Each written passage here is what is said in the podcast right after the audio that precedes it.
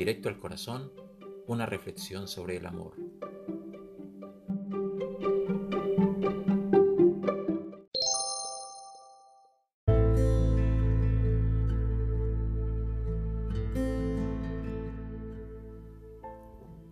Una noche, poco antes de que la estrella de Worldwide, Mary Martin, estaba por hacer su debut en el escenario en la obra Soul Pacific, le entregaron una nota.